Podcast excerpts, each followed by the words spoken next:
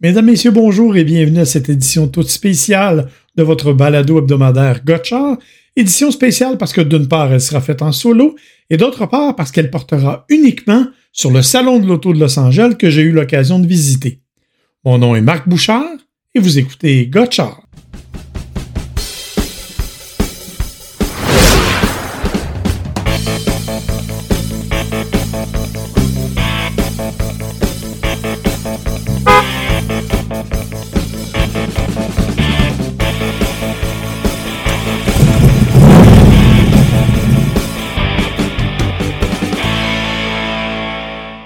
Alors oui, encore au cours des derniers jours, j'ai pu me rendre dans la région de Los Angeles pour aller visiter le salon de l'auto de l'endroit. J'étais content parce que ça faisait longtemps qu'on n'avait pas eu un salon de l'auto qui avait cette ampleur-là. Évidemment, plus petit que tout ce qu'on avait vu précédemment, il faut le dire. Euh, on avait l'habitude de nous présenter une trentaine de nouveautés au Salon de Los Angeles, ce qui n'est pas le cas cette année. C'est quand même pas vilain ce qu'on a pu voir là-bas. Euh, un petit peu décevant quand on rentrait sur le plancher parce qu'on se rend compte que beaucoup de manufacturiers n'étaient pas sur place. Ceux qui y étaient avaient pris, disons, beaucoup d'espace.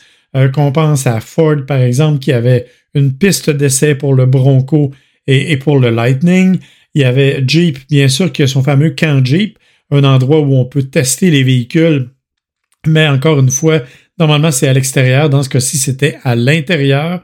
On avait aussi une piste d'essai pour les Ram.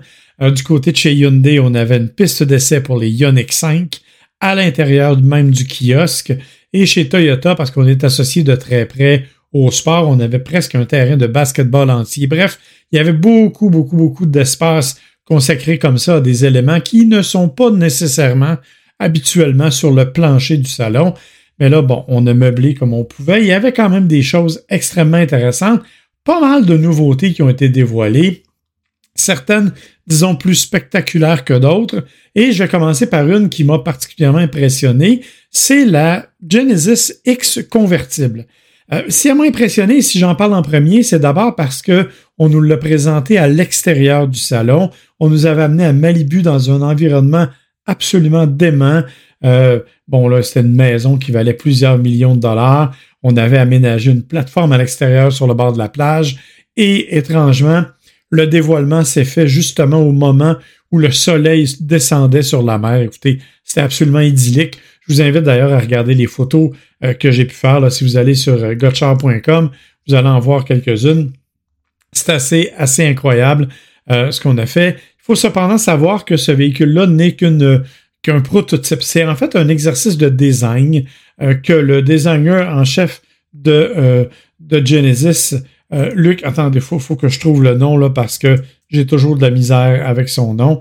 Euh, en tout cas, le, designer en chef de, de, Dunkerwalk, je pense que c'est quelque chose comme ça. En tout cas, bref, c'est celui qui est en, charge de tout les, le, style du côté de Genesis. Il a fait un excellent travail. Et là, on nous amène un cabriolet quatre places absolument magnifique qui reprend les éléments que l'on a vus, entre autres sur la X Coupé Speedium qui avait été dévoilée au Salon de New York. Euh, des lignes de, lumière de chaque côté, euh, vraiment une silhouette allongée à la limite euh, d'Aston Martin un peu, un, habitacle qui est vraiment spacieux parce que comme c'est un moteur électrique, bien évidemment, on, peut placer toutes les batteries dans le plancher, donc on a plus d'espace dans l'habitacle honnêtement, c'est quelque chose d'assez euh, spectaculaire comme look. Euh, on ne sait pas et on ne pense pas qu'il va être produit un jour, mais quand même, là, je pense que l'exercice de style valait la peine. Et je vous rappelle que certains des éléments qui ont servi, parce que c'est le troisième concept X que Genesis nous présente, certains des éléments qui ont servi euh, au concept X précédent, notamment l'espèce de boule, de sphère de cristal, se sont retrouvés entre autres dans le GV60. Donc, c'est pas inutile comme élément. Dans les autres nouveautés, il faut signaler ce que Hyundai a fait. D'abord, on nous a présenté la Ioniq 6 dans sa version nord-américaine, ce qu'on attendait depuis un certain temps. On a eu l'occasion d'avoir une rencontre avec Simon Losby, qui est le designer en chef euh, responsable de la Ioniq 6. Et ce qu'on nous a expliqué, et ça j'ai trouvé ça assez fascinant, c'est que sous, le capot de cette euh, Ioniq 6, on retrouve la même motorisation, en fait, 320 chevaux quand on est en rouage intégral. La même chose qu'on a dans la euh, Ioniq 5. Donc, c'est pas quelque chose de nouveau. Les mêmes batteries, la même architecture 800 volts, avec une capacité de recharge rapide super accélérée. Ça, ça va jusque-là, il n'y a pas de problème. Ce qui est impressionnant, en fait, ce sont les, le souci du détail, les détails que l'on a mis en place. D'abord, les 700 pixels que l'on retrouve un peu partout, incluant dans l'espèce d'aileron arrière. Euh, ça permet donc d'avoir vraiment un look assez unique, assez particulier. Une silhouette qui fait pas l'unanimité. J'ai mis une photo sur Facebook et les commentaires sont assez partagés. Moi, j'aime beaucoup, mais c'est très, très arrondi. L'objectif de tout ça, c'est clairement de miser sur le design, sur l'aérodynamisme. Et de ce point de vue-là, si on se fie au dire du, designer, c'est vraiment exceptionnel parce que en peaufinant les détails, en arrivant avec un aileron, par exemple, qui est fait, qui est inspiré de certains avions euh, de guerre, en, prenant la partie arrière, le boat tail, la partie arrière qui ressemble à un bateau, euh, on a réussi à diminuer la friction au point où on a augmenté l'autonomie de 100 km donc, on estime qu'elle pourra faire 547 km. C'est absolument incroyable parce que, je vous le rappelle, c'est la même motorisation électrique qu'on retrouve dans la Ioniq 5 euh, qui en fait 450 euh, ou à peu près. Donc, c'est vraiment, vraiment une réussite de ce point de vue-là. Je vous le dis, on aime ou on n'aime pas le style. Moi, je trouve qu'on a peut-être joué un peu trop sur l'arrondi, mais bon, ça, c'est une question de choix. Euh, en même temps, pour le reste, c'est assez réussi, effectivement mais Hyundai nous avait aussi présenté un autre élément, la N-Vision 74. C'est un prototype super sport 671 chevaux à motorisation à hydrogène, mais quand on regarde la silhouette de ce véhicule-là, on ne peut pas faire autrement que de se rappeler de la DeLorean.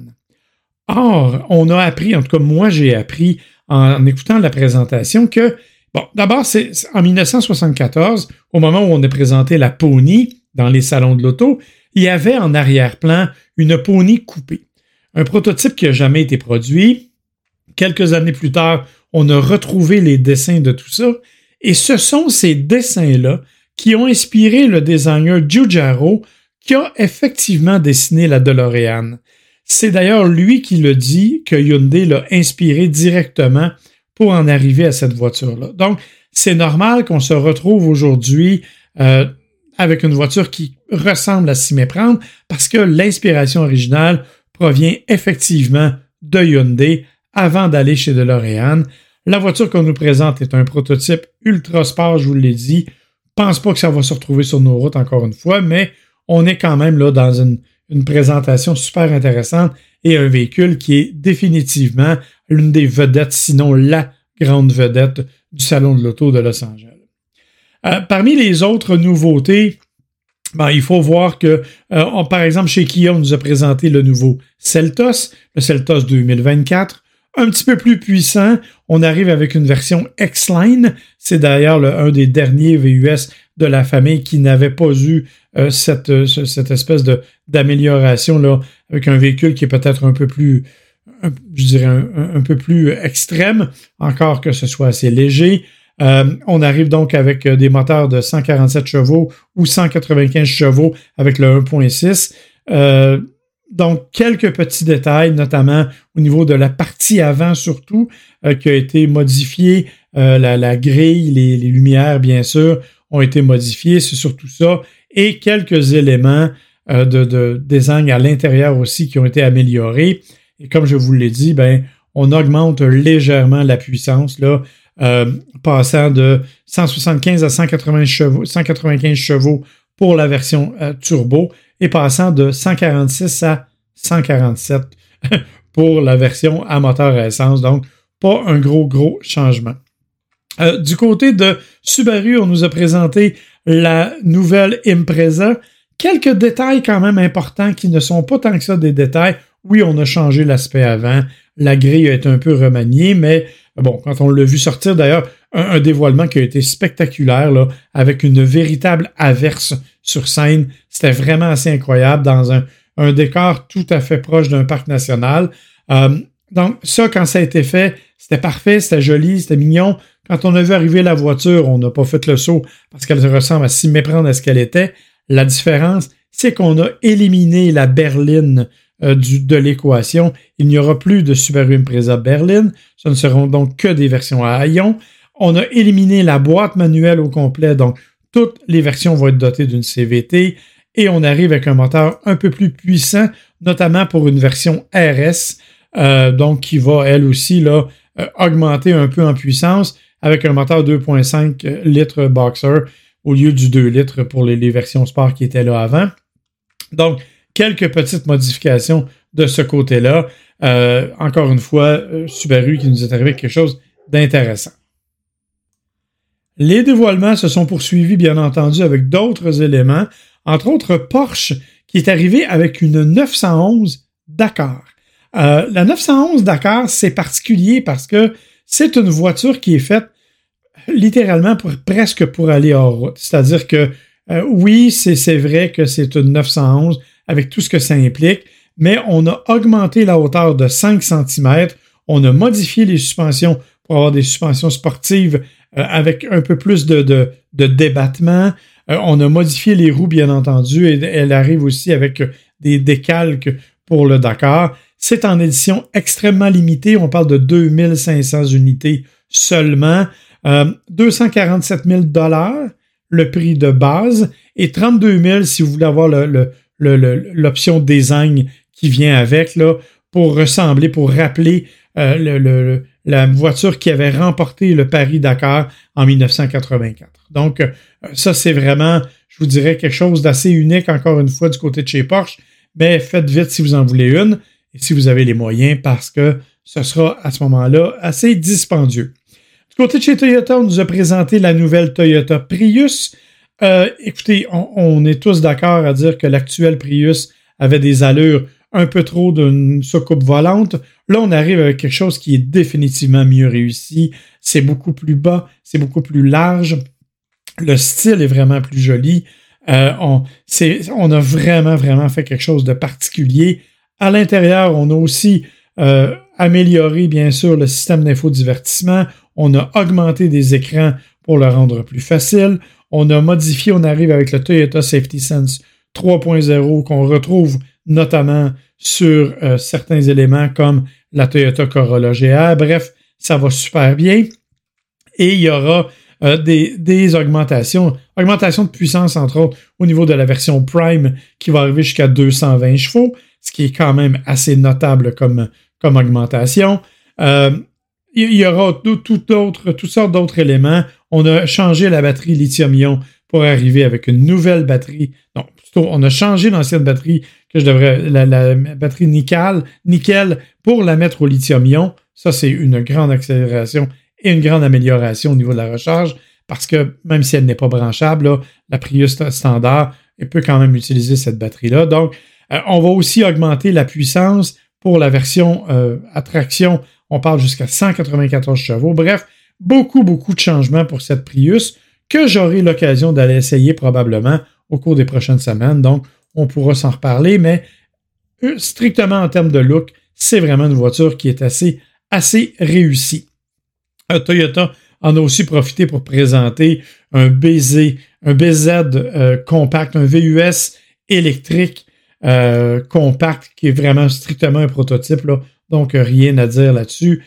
ça va vraiment être juste, pour le moment, une carrosserie. On attend d'avoir plus de détails sur ce qui va se passer du côté de Toyota. Du côté de Fiat, Fiat a présenté une 500e, donc une version 500 électrique L'ironie, c'est que pour le moment, elle n'est pas prévue pour arriver au Canada. Euh, peut-être arriver aux États-Unis en 1924 quelque part, en 2024. Voyons, je suis même allé.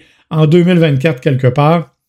Donc, euh, une voiture qui, euh, qui est cute, qui est jolie, qui est une petite Fiat dans tout ce qu'il y a de, sa splendeur, mais qui est quand même là, pas prévue vraiment pour arriver chez nous. Il y avait aussi d'autres véhicules qui sont assez spectaculaires la Hyperion XP1, qui est un véhicule à hydrogène, euh, qui est présenté depuis quelques années. Ça fait depuis 2020, je pense, qu'on dévoile différents prototypes. Et là, on dit, écoutez, 2000 chevaux, euh, c'est fait à partir d'un design euh, de, fusée, c'est fait à partir de technologie de la NASA.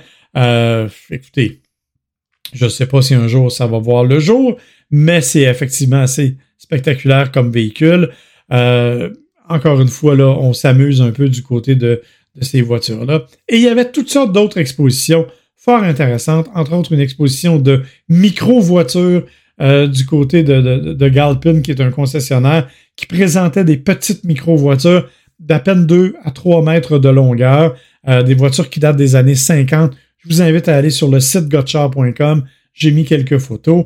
Il y avait aussi quelques voitures tunées. Bref, c'était dans l'ensemble un véritable salon de l'auto comme on les connaît, comme on les aime. Euh, on espère bien sûr que même si plusieurs manufacturiers n'étaient pas là, ce n'était qu'un premier pas vers quelque chose qui va, on va souhaiter, euh, reprendre un peu de vigueur parce qu'on sait que là, c'est la saison des, salons qui va recommencer avec Montréal, qui va être un peu plus petit que prévu, mais bon, qui devrait avoir lieu quand même. Dans l'ensemble, c'est une bonne nouvelle du côté du Salon de Los Angeles. Le salon a existé, il était là, il y a eu des visiteurs et ça valait vraiment le déplacement. Sur ce, je vous remercie d'avoir été à l'écoute. Je vous rappelle que vous pouvez toujours vous abonner sur toutes les plateformes euh, de diffusion de balado. Euh, Google, Apple, euh, on vous invite bien sûr à vous abonner, à venir nous voir sur le site gotchar.com ou à nous poser des questions sur Marc Bouchard, par exemple, sur Facebook. je pourrai répondre à tout ce que vous voulez ou à gotchar-podcast à gmail.com, qui est notre adresse courriel, si ça vous intéresse. En attendant, ben, je vous dis euh, à la prochaine parce que c'était une édition spéciale. Mais la prochaine fois, William sera avec moi et on va revenir à une tradition un peu plus grande et on va vous parler de nos essais de véhicules.